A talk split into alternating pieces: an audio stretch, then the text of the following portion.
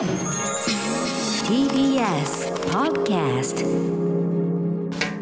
発信型ニュースプロジェクト。荻上チキ。セッション。パラリンピックの選手村がオープン。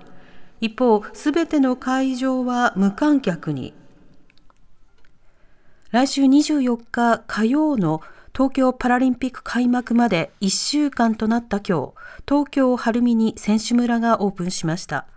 ただ、新型コロナの感染対策として入村式などのイベントは行われず、オリンピックと同様に外部との接触を断つバブル方式が導入されています。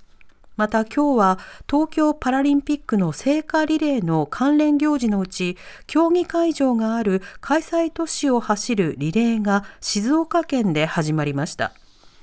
一方、昨日夜には IPC 国際パラリンピック委員会と大会組織委員会の橋本聖子委員長らの4者協議が行われ会場の東京、埼玉、千葉が緊急事態宣言下にあることなどを踏まえて、すべての会場を無観客とすることで合意しました。さて、えー、まずパラリンピックに関してなんですけれども、す、で、にその関係者で陽性確認者というものが増えているという状況になっていますね。えー、で、オリンピックの開催に関してはずっと反対でしたし、開催すべきなかすべきではなかったと思っていますが、同時にパラリンピックについても同じ考えでいます。で、一方でそのオリンピック開催前には、やはりその見過ごしてしまっていた問題というものが見えてきたので、そこも加味して議論しなくちゃいけないとも思うんですよね。はい、あの、この間、オリンピックの開催などに関しては、オリンピックを開催することによって感染拡大が広がってしまうのではないか、感染拡大につながるのではないかという指摘がなされていました。で、これについてはいくつかのレベルでの話があるんですけれども、あの海外からたくさんの人がやってきて、その人を媒介として感染が広がるのではないかというような疑念があったわけですね。それに対して、まあ、政府やあるいはその IOC などはですね、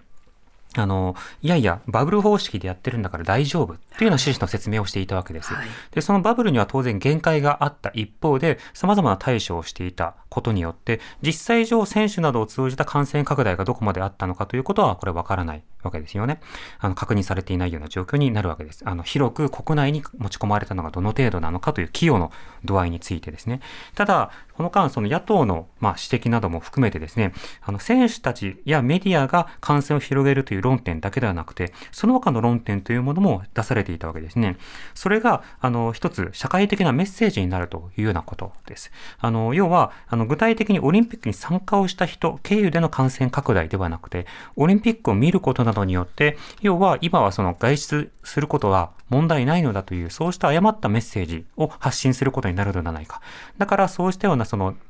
まあ、矛盾を生むような競技開催というものをやめるべきだというような議論がなされていた。はい、しかも、そのバブルの内側というふうにされる選手や関係者たちは、もう日々、潤沢な検査体制があって、しかもそのワクチン接種があって、うん、何かあった時は医療体制も整っていて、はい、ということになるわけですよね。一方、方やワクチンの供給が追いつかないような状況で、はい、検査を受けたいけど心配だけどっていう中でも、その今、行政の逼迫というのがあるので、うん、検査も順番待ちだったりというところもあったりする。うん、さらにその医療も病床が逼迫をしているのでということで、じゃあ在宅でいてくださいっていうようなメッセージが出されてきて、おやおや、これは大変に不公正なイベントだなっていうようなことを多くの人が感じてしまう。そうした後者のメッセージが出されることによって、方や人々が出かけてしまうのではないか、方や政府などに対する信頼感を損ねてしまって、結果としてコロナ対策に非協力的になるのではないか、こういったような問題があるんだということを開催前は言ってました。で、この論点は今も変わらないんですが、もう一つ多くの方々が経験したことがあると思うんです。それはメディアの報道がこれほどオリンピック一色になるか。コロナの感染者が非常に増え続けている中で、その感染増のニュースで埋まってもおかしくないにもかかわらず、やれ誰がどうしたとか、金メダル取ったとか、涙の何々とか、そうした物語がこう語られるという状況になってしまっていたんですね。つまり、ニュースの優先順位というものが書き換えられてしまうということになっていたわけです。パラリンピックに関しての報道が、オリンピックと同様になるかどうかはわかりません。と、ね、いうか、同様にはならないんではないかという懸念もあります。うんうん、僕も南部さんもオリンピックに関しては取材全くしないですけれども、はい、パラスポーツに関してはこの間してきましたよね。ねうん、いろんな選手や、それから関係者や、スタッフや現場や、そうしたようなその競技が一体どういったものなのかということを、うん、時にはスポーツ実践したり、見たりして、はい。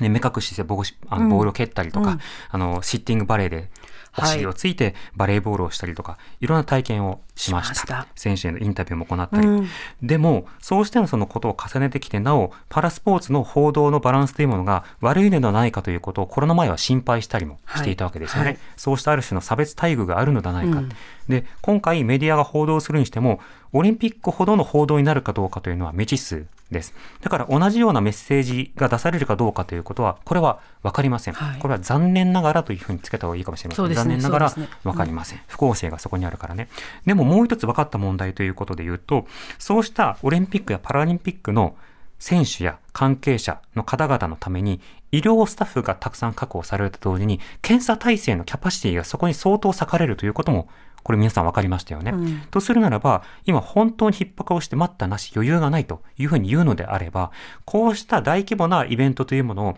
やはり控えていくということもまた必要なのではないかと考えられるわけなんです。で、当然オリンピックを開催しておいてパラの方は中止なのかよっていうそのこと自体もこれまた差別的な線引きを生み得るということは、うんそれはそうです。それはオリンピックを開催してしまったからうん生まれるメッセージですね。でも、やはりパラリンピックを開催することによって生じる様々な矛盾したメッセージと様々なリソースを大量に割くということなどを含めて多くの問題というのが生じ得てしまうということになるわけです。オリンピック以外の代理大会をどうするかなどの議論も本来だったらしておくべきでした。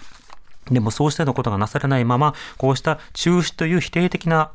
要求ばかりをするのは非常に心苦しいところもありますけれども、うんしかしながら、やはり今の状況の中では開催できないのではないかというようなこと、そしてそういったようなところに子供たちを観客として入れましょうというような議論もまだ続いていたりするわけですね。こうしたようなことに対してもやはりそれは違うのではないか、言い続けなくてはいけないなと思います。TBS ラディオ905 954発信型ニュースプロジェクト新型ニュースプロジェクトセッション